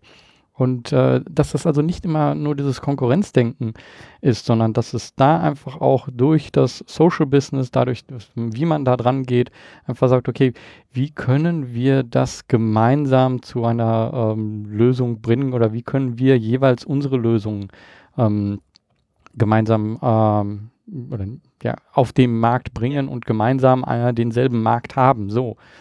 Ja, ganz genau. Weil ich meine, letztendlich geht es ja darum, wenn ich ein 100% Social Business mache, geht es mir eigentlich darum, in meinem Herzen so viel Gutes zu tun, wie ich kann und auf dem Weg dahin so wenig Schaden wie möglich anzurichten. Also das ist sozusagen unsere höchste Maxime, sage ich mal, bei Shift. Das ist nicht nur einfach nur so ein, so ein Slogan, den wir haben oder hier so ein, so, ein, so ein Mission Statement oder so, sondern das ist wirklich unser Herz. Also das leben wir optimiert bis zum Anschlag auf allen Ebenen, so gut wie wir das irgendwie hinkriegen und können. Wenn man dieses Ziel hat, dann ist es ja eigentlich egal, wer Gutes tut. Ob ich das jetzt mache oder jemand anders. Mhm. Ja, ich habe nur die Verantwortung, wenn ich dann Ressourcen rausgebe oder spende oder Ideen rausgebe an ein anderes Business, was das dann macht, dass ich dann auch vorher so ein bisschen überblicken kann, äh, tut das dann auch wirklich nachher was Gutes. Ja, also macht dieses Unternehmen dann wirklich was Gutes damit. Deswegen, bei uns ist ja so, wir machen ja gar keine Werbung. Also wir geben kein Geld aus für Werbung, also weniger als 0,01 Prozent vom Umsatz, was vielleicht mit das kleinste Budget ist von irgendeinem Unternehmen äh, im, im Bereich Werbung und Marketing. Wir machen quasi nur Sachen äh, irgendwie über Social Media, die wir selber umsonst irgendwie machen können, mit wenig Zeitaufwand. Oder aber mit Kanälen, die wir eben fördern wollen, wo wir sagen, die brauchen das Geld und die machen was Gutes damit. Und wenn wir das Geld denen geben, ist es im Prinzip genauso gut nachhaltig für die Welt eingesetzt. Äh, und, und dann ist es auch in Ordnung und dann ist es gut, weil wir wollen ja optimieren. Wir wollen so viel Gutes tun, wie wir können. Und das meinen wir wirklich. Wir sind nicht äh, Gewinn maximierend, sondern wir sind Impact maximiert oder äh, Sinn maximierend, wie wir das auch gerne sagen. Und, ähm, und das meinen wir richtig ernst, ja. Und da braucht es eigentlich diese Firmengrenzen auch nicht, ja, sondern da gucken wir einfach, wer will was Gutes tun und wie können wir gemeinsam eben sogar dann viel mehr erreichen. Und dann wird der Impact nämlich noch viel größer. Und dann sollten wir das eben auch dann zusammen tun. Also das ist, das finde ich auch das Tolle daran. Weil man muss nicht mehr diese, dieses Ding haben, äh, ja, da ist ja, wenn, wenn es ein 100% Social Business ist, dann weiß ich ja, der andere, der, der kauft sich ja kein dickes Auto davon. Ja, oder weißt du, ich hänge mich jetzt hier so rein und, äh, und gebe mir total viel Mühe und stecke ganz viel Liebe rein und gib mir, ähm, äh, gucke, dass wir irgendwie das Geld für nachhaltige und soziale Dinge nutzen und ich nehme mir nicht einen einzigen Cent Gewinnausschüttung raus. Und dann äh, der andere, keine Ahnung, der gibt sich viel weniger Mühe und fährt dann ein dickes Auto und baut sich ein Vermögen auf und so. Das wäre ja dann irgendwie ungerecht. Aber wenn das nicht der Fall ist und wir wissen, auch der andere äh, gibt sich diese Mühe, und auch er macht gar keine Gewinnausschüttung, sondern er guckt, maximal Gutes zu tun. Ich meine, was haben wir denn dann für eine Konkurrenz? Dann können wir doch einfach gemeinsam die Sachen machen. Da muss ich auch gar nicht irgendwie Angst haben, irgendwie, ich werde hier übervorteilt oder er hat dann mehr als ich oder was halt halt solche Gedanken oder Ängste halt sein könnten, ja, die sonst immer diese Konkurrenz auch aufbauen, ja, mit, mit Geschäftszahlen und äh, die sind uns dann überlegen und so. Wir können einfach gemeinsam gucken äh, und erreichen dann gemeinsam mehr. Und äh, ob die das dann machen oder ich, ich meine, es wird ja eh in Nachhaltigkeit und soziale Gerechtigkeit gesteckt. Da könnte man höchstens noch gucken, äh, keine Ahnung, ähm, in welchen Bereichen unterstützen die dann Nachhaltigkeit und soziale Gerechtigkeit? Ja, also äh, ähm, ist das dann äh, auch wieder nur so ein bisschen aufgesetzt ähm, und ist eigentlich auch wieder so was Businessmäßiges dahinter oder wie ernst ist das gemeint oder diese Courses, die dort unterstützt werden, haben die denn auch so den Impact oder äh, sind das denn auch Dinge, die ich sage, ja, die sind unterstützenswert und die brauchen auch wirklich unser Geld? Ja, weil es gibt ja auch manchmal so Hilfsorganisationen, die verbrennen viel Geld, aber ähm, letztendlich brauchen sie es nicht so doll und, ähm, und haben auch vielleicht nicht so einen großen Impact oder sowas. Ja, und dann ist ja auch die Frage, wo ist das Geld dann auch gut angelegt und aufgehoben oder wo soll das investiert werden oder wo so soll das hinwandern? Mhm. Wenn man sich da dann sogar noch einig wird, ja, dann gibt es gar kein Halten mehr. Wir haben jetzt also sozusagen diesen Weg und ähm, eure Mission gesehen. Ähm, wie sieht vielleicht von dir jetzt im Konkreten, wie sieht dein Alltag aus? Bevor wir jetzt sozusagen in die Zukunft nochmal schauen, würde ich gerne nochmal wissen, so wie es aktuell, wie sieht dein Alltag aus? Also, ich, wir wohnen hier in so einem kleinen Dorf in Nordhessen. Es sind weniger als 800 Einwohner hier, eingetragene Bürger. Also ein ganz kleines Dorf. Äh, mitten in der Natur. Ich stehe hier morgens auf und bin einfach super, super glücklich, dass ich hier sein darf. Wir sind einfach ganz glücklich auch über den Standort hier, Falkenberg, wo wir sind. Man darf uns auch gerne mal besuchen kommen und sich das mal anschauen. Nicht alle auf einmal, weil man muss sich auch am besten vorher ankündigen, weil wir haben auch schon teilweise viele Besucher, die hier mal vorbeischauen wollen, dass wir dann auch vielleicht Zeit haben und man dann auch nicht vor der Tür steht oder so und wir gerade nicht da sein sollten, wenn wir auf einer Messe sind oder so. Also man muss, sollte sich schon voranmelden, aber man darf auch gerne auch mal hier vorbeischauen, um das irgendwie mal zu sehen. Weil wir gesagt haben, ich meine, was ist uns denn wichtig im Leben? Äh, uns geht's ja, wir werden nicht glücklicher, wenn wir ein dickes Auto fahren, haben wir einfach gemerkt. Oder wenn wir ein ganz dickes Bankkonto haben, sondern uns sind Beziehungen wichtig. Uns ist Wertschätzung wichtig. Uns ist wichtig, ähm, Natur um uns herum zu haben, frische Luft zu haben, Zeit gut einsetzen zu können. Ja, dass wir nicht dauernd mit Parkplatzsuche und Staus beschäftigt sind, sondern einfach mit guten Freunden äh, Zeit haben können. Das ist uns einfach mehr wert und wichtiger. Deswegen haben wir gesagt, wir wollen gar nicht unbedingt in der Stadt sein, äh, sondern wir wollen gerne auf dem Land sein, wo Mieten entweder ganz günstig sind oder man sich so eine Hütte kaufen kann. Also mal unter uns gesprochen, mein Haus hat 11.000 Euro gekostet, ja, also zu kaufen mit Grundstück. Das war natürlich auch ein bisschen runtergekommen, aber ich habe das alles selber irgendwie äh, ähm, renoviert. Wenn man sowas auch noch gerne macht, als Ausgleich, so ein bisschen mal was äh, mit der Hand, dann ist das total toll und macht das voll Spaß. Genau, und so kann man sich ja auch eine Welt schaffen. Ja, man kann ja immer mal überlegen, wie kann man denn so leben? Und auch mal so einen Schritt zurückgehen und eine größere Perspektive aufmachen äh, und, und mal gucken, was gibt es denn noch so für, für Leb Lebensarten und Möglichkeiten und wie wäre ich denn eigentlich wirklich glücklich? Oft sind wir schon in so Rädchen drin und denken quasi eher so in den Rädchen und, und gehen noch nicht genug Schritte zurück. Und das würde ich auch gerne Mut machen. Geht ruhig mal so ein paar Schritte zurück und guckt euch mal an, was gibt es überhaupt für Lebensmodelle. Und wie fühlt ihr euch denn wohl? Lebt vielleicht auch mal irgendwo mit für eine Zeit. Also kommt mal in so eine Community mit rein, äh, probiert das aus in der Stadt, probiert das aus auf dem Land, probiert es aus mit solchen Menschen, mit solchen Menschen und, und, und fühlt mal, wie seid ihr denn glücklich? Wann schlägt denn euer Herz höher? Wann ähm, äh, seid ihr so richtig, steht ihr morgens auf und sagt, oh, ich fühle mich einfach so glücklich und mir geht so gut. Und, und versucht doch das zu optimieren, quasi Glückoptimierung sozusagen. und wie ihr auch das mit anderen zusammen machen könnt, weil dann funktioniert es auch am besten. Weil wenn man andere glücklich macht, fühlt man sich auch selber meistens am glücklichsten. Ist so meine Erfahrung. Und ähm, so sieht quasi mein Alltag aus. Ich stehe morgens auf und ich bin einfach total glücklich. Ich gehe hier ein paar Schritte weiter bis zu unserem Büro, gehe ins Büro rein, da sitzen Menschen, die ich total lieb habe da sitzen Menschen, die ich total wertschätze, weil sie auch ihr Leben geben und ihre Zeit, so wie ich auch, ähm, die ganz doll unsere Kunden wertschätzen, ja, denen es nichts Wichtigeres ist, als heute wieder möglichst viele Kunden glücklich zu machen, die mit so einem Herzen hinkommen und es ist einfach so eine tolle Atmosphäre. Ja, wir machen manchmal zusammen Musik. Wir, ähm, äh, wie jetzt eben, hatten wir ein Meeting, wo wir uns alle zusammen unterhalten. Was ist uns wichtig? Ähm, was brauchen wir? Was sind nächste Ziele? Und wo jeder einfach weiß, es gibt hier keinen, der hier dickes Geld abschöpft. Ja, wir sind, sitzen alle im gleichen Boot. Die meisten von meinen Mitarbeitern verdienen vielleicht sogar mehr als ich als Geschäftsführer und ich äh, werde mir auch über Gewinnausschüttungen äh, äh, nicht irgendwie Geld verdeckt irgendwie rausziehen oder rausholen, sondern die wissen alle, äh, der Kassen verdient weniger als ich, aber er gibt sich genauso rein oder mehr als ich. Also, was haben wir hier denn zu verlieren? Also, es gibt keine diese Rangeleien und Hierarchien und das gibt's alles nicht. Und das ist total schön. Und mit diesen sowas zu erleben, das wünsche ich echt jedem, weil das ist so schön, ähm, so zu arbeiten. Und dann äh, haben wir da eine Zeit zusammen. Ich habe auch noch ein kleines eigenes Büro, weil ich bin so ein Monotracker. Ich kann, äh, ich bin auch eigentlich nicht so ein guter Geschäftsführer, muss ich auch dazu sagen. Äh, gute Geschäftsführer können nämlich ganz viele Prozesse gleichzeitig und können ruckzuck delegieren und ganz viel durchhauen pro Tag. Ich ähm, ziehe mich da auch manchmal raus. Zum Glück ist mein Bruder auch noch mit Geschäftsführer und mein Vater auch. Ähm, und äh, brauche auch meine Ruhe. Und ich habe noch so ein kleines eigenes Kreativbüro, so ein kleines Zimmerchen in meinem Haus wo ich äh, quasi Ideen spinnen kann und auch zur Ruhe kommen kann und darf. Und das ist mir auch ganz wichtig. Ähm, äh, ähm, und dort verbringe ich auch total gerne Zeit dann natürlich auch online mit unserem ganzen Team weltweit, weil bei uns muss man nicht mehr vor Ort sitzen. Also man kann für den Support und Reparatur ist es schon gut und vorteilhaft, wenn man äh, vor Ort ist und man auch so das Team mitbekommt und die Gemeinschaft und so diese, diesen Shift Spirit und dieses Familiengefühl.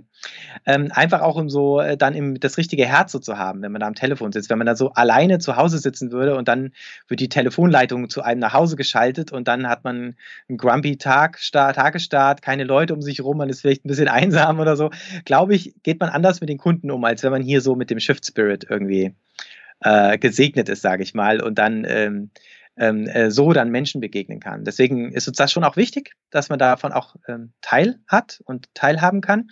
Aber ich sage mal im Bereich Softwareentwicklung ähm, oder andere Sachen, da ist es völlig egal, wo in der Welt man sitzt. Und dann haben wir quasi hier äh, Meetings, auch online mit den Teams, ähm, wo wir dann die Dinge besprechen, uns abstimmen und ja, Ideen spinnen. Und es ist total schön, weil es halt so eine kreative Arbeit ist. Da muss ich auch nochmal Danke sagen an meinen Bruder, dem bin ich total dankbar, weil er sozusagen diese Arbeit übernimmt, ähm, die auch schön ist natürlich. Er ist so ein, so ein Brückenbauer-Typ. Er, er liebt es, Brücken zu bauen mit, äh, zwischen Menschen.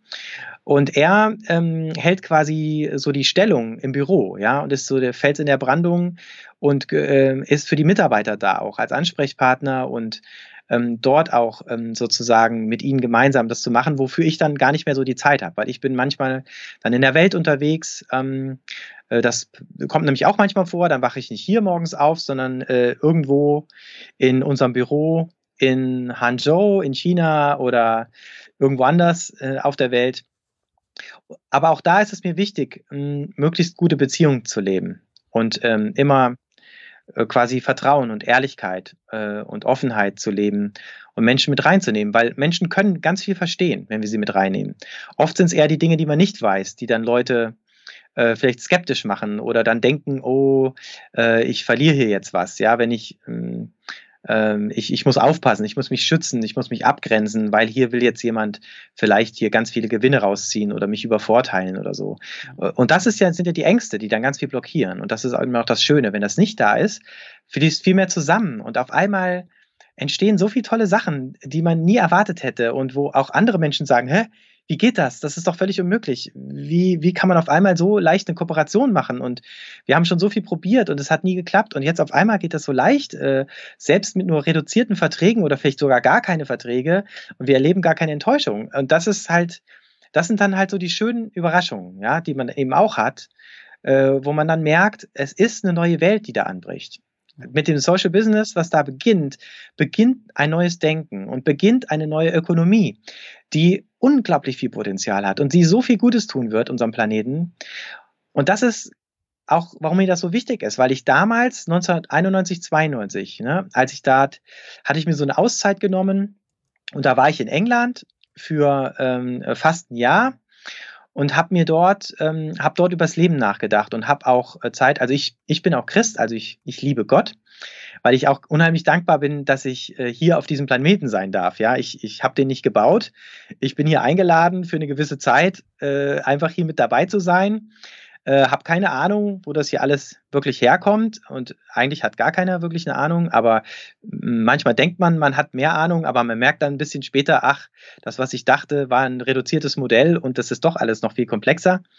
Und ich will jetzt irgendwie Gott nicht so zum Platzhalter machen für Dinge, die ich mir nicht erklären kann, aber ich, ich möchte einfach diese Dankbarkeit auch leben. Ja, weil ich bin beschenkt. Ich bin einfach beschenkter. Und so sehe ich mich. Äh, ich stehe morgens auf und ich fühle mich total beschenkt.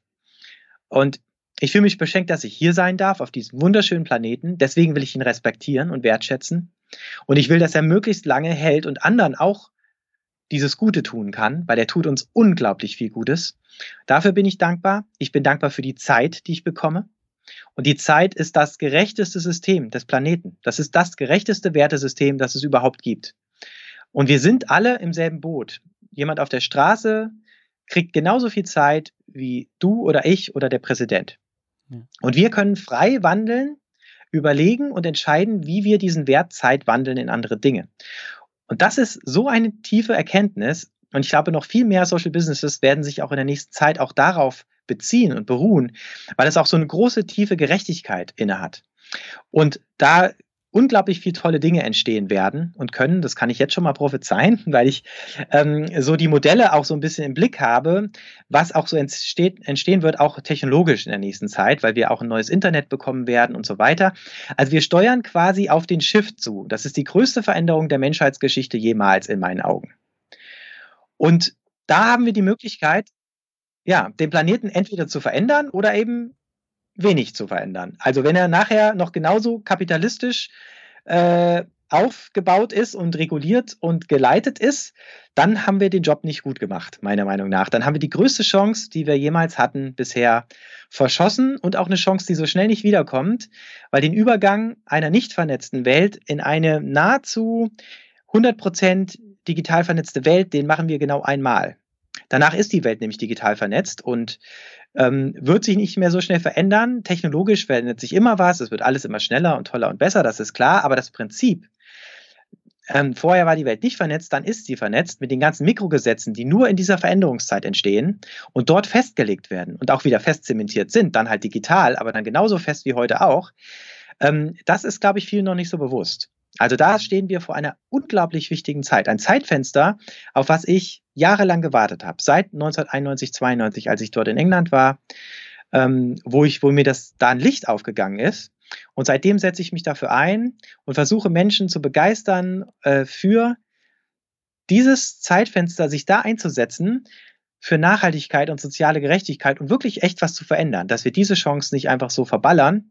Und deswegen halte ich auch viele Sachen noch zurück an Ideen, weil ich nicht will, dass die jetzt vorher verballert werden, sondern ich möchte, dass die nachher ähm, ähm, ganz viel verändern können. Ja.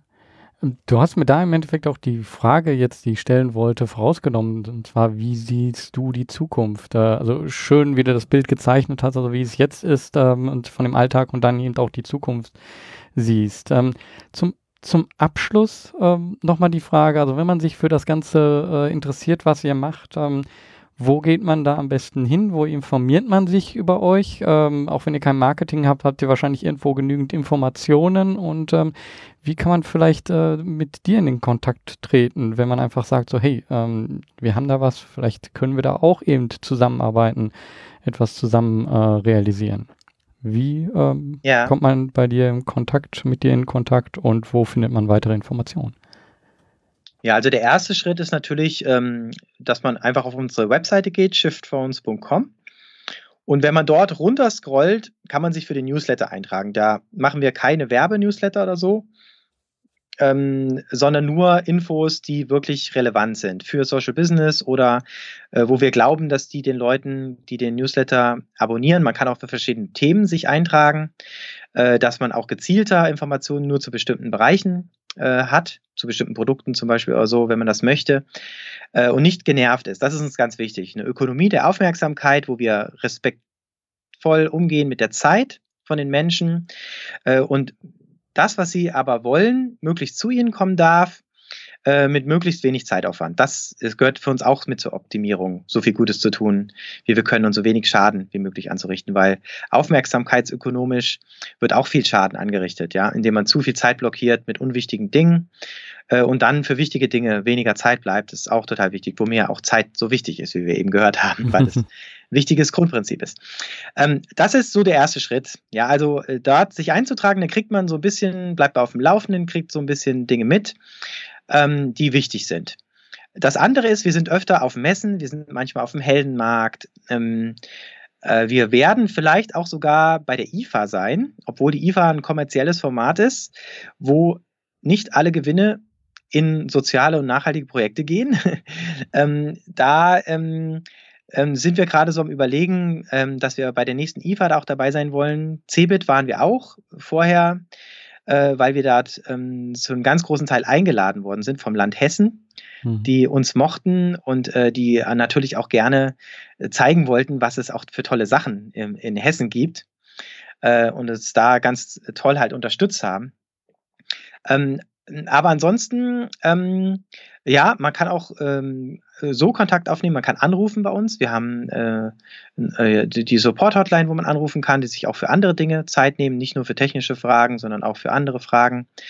Ähm, da muss man natürlich auch ein bisschen vorsichtig mit sein, weil unser Team ist noch recht klein. Wir sind derzeit drei Leute, die da äh, das Telefon bedienen und das klingelt quasi von morgens bis abends. Und da finde ich es auch fair, dass man auch guckt, dass andere dann auch zum Zuge kommen. Also, dass man jetzt nicht mit Trivialsachen zu lange die Leitung belegt. Das finden wir auch Ökonomie der Aufmerksamkeit äh, wichtig von der anderen Seite, dass da man auch als Kunde so dann sagt, okay, das äh, danke, das ähm, und jetzt möchte ich auch dem anderen wieder die Zeit gönnen irgendwie, weil mehr können wir leider im Moment noch nicht leisten, weil wir einfach noch nicht da mehr Mitarbeiter haben und auch das Geld für die Produktion jetzt noch mehr brauchen. Also wir haben das schon optimiert bis zum Anschlag. Ähm, ähm, genau, aber da die Möglichkeit gibt es. Man kann E-Mail schreiben an info@shiftbonds.com ähm, für so Partnerschaftsanfragen oder sowas vielleicht. Da muss man äh, dann vielleicht auch ein bisschen Geduld haben, weil wir machen natürlich alles so schnell wie wir können. Aber also ich kriege äh, pro Tag zum Beispiel über 1000 E-Mails und ich kann die gar nicht mehr alle lesen. Und äh, ich habe natürlich auch Menschen, die da, äh, da drüber gehen, aber die wissen natürlich auch immer nicht, ja, was ist jetzt äh, ähm, relevant und nicht. Das kommen so viele Sachen, das kann man äh, manchmal auch nur schwer abschätzen. Ich filter auch dann ab und zu noch drüber und gucke, aber viele E-Mails ähm, äh, kann ich leider noch nicht so gut beantworten und wir haben auch noch nicht das Team, was das dann so abfängt von diesen, ähm, von diesen äh, äh generellen Anfragen-E-Mails. Ja, das tut mir auch ein bisschen leid. Ich wünschte mir, dass wir, wir wären da schon viel weiter, aber da muss ich leider gestehen, da sind wir selber noch erst am, am Aufbauen und Wachsen. Äh, ich hoffe, dass wir das dann bald irgendwie besser können. Ähm, Support-E-Mails werden immer beantwortet, auch möglichst zeitnah, das ist klar. Also support bekommen, aber da sollte man wirklich auch nur Support-Fragen stellen mhm. äh, und nicht Kooperationsanfragen oder so, weil das ist äh, auch unfair dem, dem Support-Team gegenüber, ja. finde ich. Genau, ansonsten, ähm, ja, es gibt viele Möglichkeiten, wo ich auftauche. Wir, wir schreiben das dann auch ähm, auf unserer Facebook-Seite, die gibt es auch noch. Ähm, einfach Shift Phones auf Facebook gucken. Äh, und da kündigen wir an, wenn wir irgendwo sind, bei irgendeinem Event. Ähm, und dann einfach da auftauchen, uns ansprechen. Da gibt es noch viele Möglichkeiten und Slots. Also ich war jetzt auch gerade auf der letzten Messe, da hatten wir noch äh, echt einiges an Zeit, wo wir auch noch mit Menschen hätten reden können, zum Beispiel. Mhm. Ähm, ich glaube, das wären so die effizientesten Wege. Ansonsten, wenn ihr noch Gedanken habt und Ideen, was man machen könnte oder so, sind wir da offen. Ähm, aber das sind jetzt so die, die ich auf den ersten Blick jetzt erstmal so sehe. Ja. Also super, danke. Ähm, ich kann jedem auch nur sagen, schaut euch auf der Seite um, schaut, was äh, da noch alles kommen soll. Ähm, es ist einfach interessant, was ihr dort äh, weiterentwickeln wollt. Und ähm, danke für deine Zeit hier, danke für diesen schönen Einblick und ähm, zu, zu, sehen, dass es halt ähm, so Social Business und eben ähm, Hightech, dass das zusammengeht und dass das äh, eben auch trotzdem menschlich zugeht, dass das eben alles zusammenpasst und äh, Dinge, die man manchmal irgendwie denkt, so ja, das, äh, das geht nicht, äh, dass es eben doch zusammenfließen kann. Ein wunderschönes mhm. Beispiel. Ähm, danke für deine Zeit und danke für deinen Einblick. Ja, vielen Dank auch. Wir sind, wir sind auch selber total dankbar und fühlen uns ganz toll beschenkt und gesegnet auch irgendwie damit, weil vieles davon konnten wir nicht selber machen und können wir nicht selber machen. Das sind einfach Dinge, da kann man einfach nur davor, dann davor stehen und Danke sagen. Viele Dinge, die auch echt unrealistisch sind, ja, wo Leute zu Recht gesagt haben, das kann nicht klappen oder das ist unrealistisch. Ähm, wo wir jetzt einfach auch so eine Zeit hatten, auch gerade im letzten Jahr, wo wir auch so eine Erntezeit hatten, wo, wo Galileo berichtet hatten auf Pro7. Ist übrigens auch ein schöner Bericht, den kann man sich mal angucken. Da sieht man auch unsere Fertigung mal. Äh, die waren die einzigen und ersten, die in unserer Fertigung bisher waren und darüber berichtet haben. Ähm, also da sind wir ganz dankbar und du hast eben gesagt, was noch kommt in der Zukunft. Ähm, und das ist für uns auch noch so ein Punkt. Also gerade auch zu Mut machen für Social Business. Äh, da muss man auch nicht zu klein denken. Also wenn dann erstmal erstmal die Anfänge, da sollte man schon klein denken, weil man, man sollte es natürlich wachsen lassen. Wenn wir von Anfang an gesagt hätten, wir wollen gerne so und so viel Marktanteile und so, das hätte nicht hingehauen. Wir haben einfach gesagt, wir machen es so gut, wie wir es können. Wir fangen jetzt einfach mal an und dann, ähm, und dann gucken wir, welche Menschen begeistern sich, wie geht es weiter. Und dafür würde ich gern, dazu würde ich gern Mut machen, weil dann ist man auf der sicheren Seite. Man kommt nie extrem unter diesen Druck, wo man dann irgendwelche Ziele versprochen hat und dann Geldgeber hat und die erwarten dann was und dann muss man immer aus dem Druck raus agieren. Also das ist total wichtig. Aber um Mut zu machen, würde ich gerne noch mal ganz kurz erwähnen, dass das, was wir jetzt machen, als dieses kleine Shift-Unternehmen, schreibt gerade die Computergeschichte neu. Also ich weiß nicht, ob das schon so bewusst war, aber wir ähm, kündigen gerade den nächsten ganz großen Schritt überhaupt des Mobile Computing an oder überhaupt von Computing. Weil Mobile Computing ähm, war quasi der erste Schritt, ähm, dass es überhaupt äh, Rechner, mobile Rechner gab, also sowas wie Laptops und sowas. Der zweite Schritt war ja das iPhone, ähm, wo wir ja auch schon so ein bisschen mit zu tun hatten quasi. Ähm, und die dritte, der dritte große Schritt in unseren Augen ist Universal Computing. Das bedeutet, es gibt überhaupt gar keinen Unterschied mehr zwischen diesen ganzen Geräteklassen. Also wir ersetzen quasi Desktop, Laptop, Tablet, alles, was man da bisher so kannte und schließen auch schon gleich diese ganze Geschichte mit den Glasses, also äh, mit, mit äh, Mixed Reality und so weiter mit ein. Und man muss gar nicht mehr entscheiden, welches Gerät äh, und was ist dann da für ein Betriebssystem drauf und laufen denn dann da die Apps oder muss ich dann die Daten, wie kriege ich die vom einen Gerät aufs andere und dann muss ich Clouds haben, über die ich synchronisiere und so. Das alles heben wir komplett auf. Es gibt eine neue Welt, die damit beginnt. Und das braucht man alles nicht mehr. Äh, ich will jetzt nicht zu lange mhm. davon erzählen, aber ich wollte das noch kurz erwähnen, weil es ist wirklich ein Quantensprung. Und das ist ein, kein kleiner Schritt. Und wir sind ein ganz kleines Mini-Unternehmen aus Deutschland. Und wir haben diesen Schritt letztes Jahr schon angekündigt und wir gehen gerade mit, mit ganz großen zielgerichteten Schritten darauf zu und wir werden das umsetzen. Mhm. Also wir haben das angekündigt für 2020 Vielleicht äh, verzögert sich auch noch was, weil wir natürlich nicht alleine auf der Welt sind und wir angewiesen sind auch auf Prozessorhersteller und auf diverse andere, von denen wir auch abhängig sind. Aber ähm, wir halten das für realistisch und, ähm, und wir glauben, das ist auch ein ganz wichtiger Schritt überhaupt für, für Nachhaltigkeit und Müllvermeidung. Weil wenn wir das so angehen, produzieren wir unglaublich viel weniger Müll. Noch viel weniger als jetzt mit modularen Smartphones oder sowas. Das war einfach nur der erste Schritt. Und jetzt geht es eben in ganz großen Schritten weiter. Und da kommt noch sehr viel. Also wir kratzen gerade erst an der Oberfläche und ihr könnt noch gespannt sein, was wir als reiner Social Business ähm, noch alles machen werden und auch gerne mit euch zusammen machen wollen. Weil letztendlich, wir können es nur zusammen machen. Wir, uns würde es nicht geben, wenn wir es nicht gemeinsam alle machen würden. Und da, da möchte ich mich auch nochmal bedanken. Das ist eigentlich mein größter Dank, ist an, an unsere Unterstützer und Kunden, weil wir haben einfach die tollsten Kunden der ganzen Welt. Also wir haben Menschen, die sich echt Gedanken machen. Die, die sind nicht nur Schnäppchenjäger oder kaufen das, weil sie ein Statussymbol brauchen, sondern das sind Menschen, die machen sich Gedanken, warum bin ich hier? Was ist eigentlich wirklich wichtig? Wo möchte ich gerne die Welt sehen in ein paar Jahren? Äh, was gibt es denn für Möglichkeiten? Und, und kümmern sich auch drum und gucken. Und die finden uns dann auch, auch ohne dass wir Werbung und Marketing machen finden die uns. Aber das sind motivierte Leute. Das sind Leute, mit denen man gemeinsam was auf die Beine stellen kann. Und ohne die gäbe es uns überhaupt nicht. Ja, also die sind eigentlich der größte, das größte Anschift. Sind quasi diese ganzen Menschen, die Teil sind von eigentlich dieser Bewegung.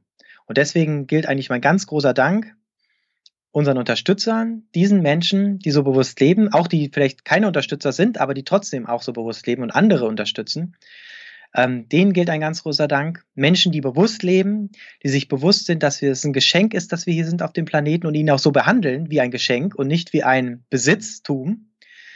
Ähm, denen gehört mein Dank.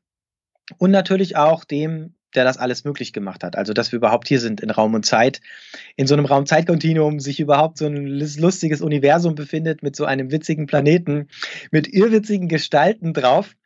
Ähm, da, dem gehört natürlich auch ein riesiger Dank. Und, ähm, und ich wünsche mir einfach, dass wir alle gemeinsam einfach was richtig Tolles auf die Beine stellen, wo wir selber glücklicher sind als Menschen, wo wir den Planeten wertschätzen und schonen, wo wir einfach maximale Wertschätzung leben können untereinander. Und ich finde auch dem Schöpfer gegenüber, hm. wenn wir ihn stehen lassen wollen oder ihn sehen wollen. Es kann ja auch sein, dass man sagt, nein, ich, ich glaube nicht, dass es das gibt, aber dass man mit einer Dankbarkeit im Herzen auch hier ist. Ja, das ist ein, ein ganz wichtiger Teil, weil diese Herzenseinstellung macht einen riesigen Unterschied, habe ich gemerkt. Und auch, dass man weiß, dass man, dass man geliebt ist. Weil diese, dieser Kampf kommt ja auch daher, ähm, eigentlich um einen Kampf, dass man sich einfach angenommen und geliebt fühlen will. Ja, so ganz, ganz tief im Unterbewusstsein auch.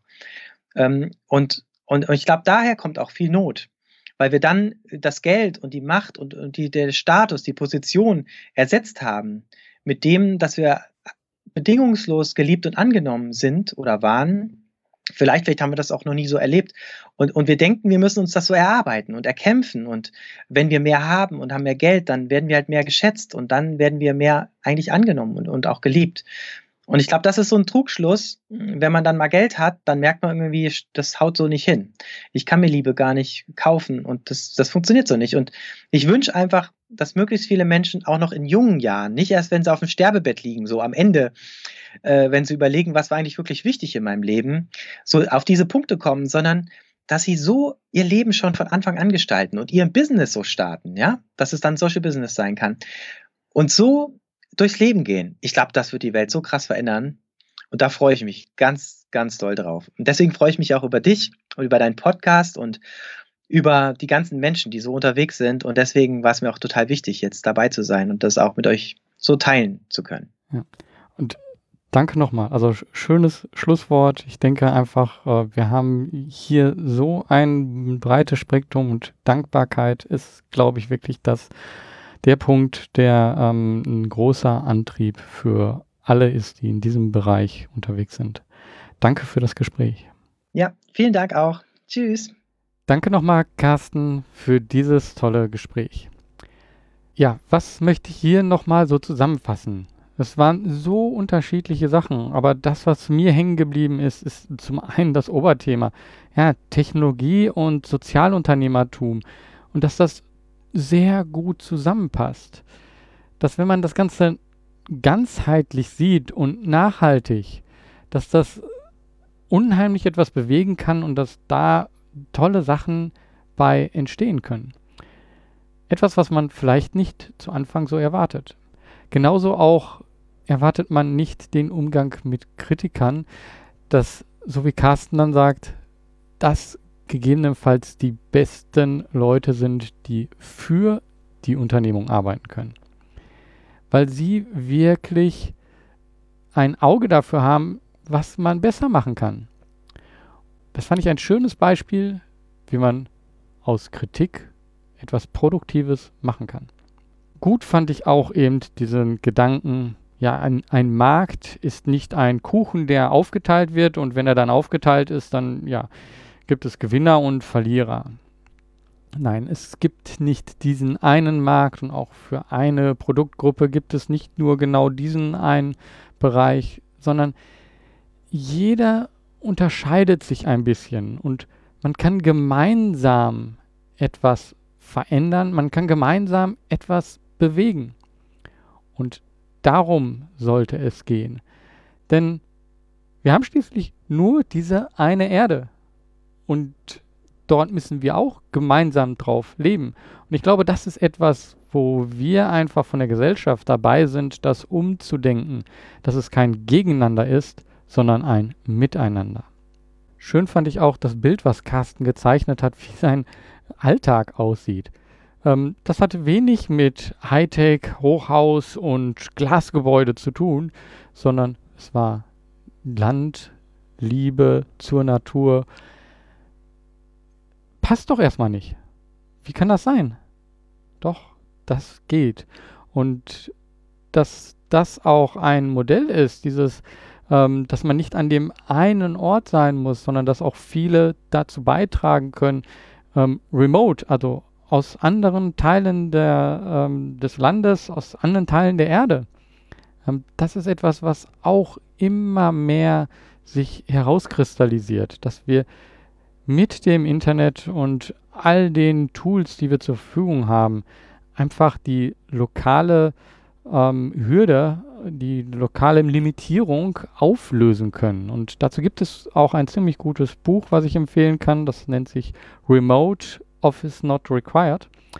Ähm, da wird das sehr gut beschrieben, wie das funktionieren kann und ähm, wie, welche Vorteile das eben auch hat. Schön fand ich bei dieser Folge auch, dass es hier ganz klar darum geht, Dankbarkeit. Dankbarkeit und zeitliche Wertschätzung. Diese beiden Punkte, die sind einfach für uns in dem Zusammenleben, in dem Zusammenspiel sehr wichtig. Und wenn wir das einfach auch schaffen, das mit unserer Arbeitswelt reinzubringen, dass es eben nicht mehr so getrennt ist. Also da ist die Arbeitswelt und äh, ja, da müssen wir äh, Ellbogengesellschaft und ja, in unserer Freizeit sind wir dann mal dankbar. Nein, das kann beides zusammenwachsen. Das kann beides sehr gut zusammenpassen. Und dann hat man auch ein anderes Gefühl für die Zeit und dann schätzt man auch die Zeit anders. Und wenn man dann eben eine sehr gute Arbeit macht, bekommt man auch eine andere Wertschätzung für seine Zeit, die man dort hineingegeben hat. Und das finde ich ein sehr schöner Gedanke. Mit diesem Gedanken möchte ich hier auch diesen Podcast schließen. Wenn dir dieser Podcast gefallen hat, dann würde ich mich sehr freuen, wenn du ihn bei iTunes bewertest. Dort findest du ihn unter Helden und Visionäre und ähm, damit wird dieser Podcast noch sichtbarer und noch viel mehr Menschen können sich davon inspirieren lassen und starten vielleicht auch ihre eigenen Sachen. Und das ist etwas, ja, wofür ich das hier alles mache und wofür eben auch Carsten liegt. Dass mehr Menschen eine soziale Unternehmung starten, mehr Menschen zu dieser Gesellschaft beitragen, sodass das alles wir eben gemeinsam auf dieser Erde gemeinsam leben können. Also, mach was, beweg was. Dein Dirk Stedtner.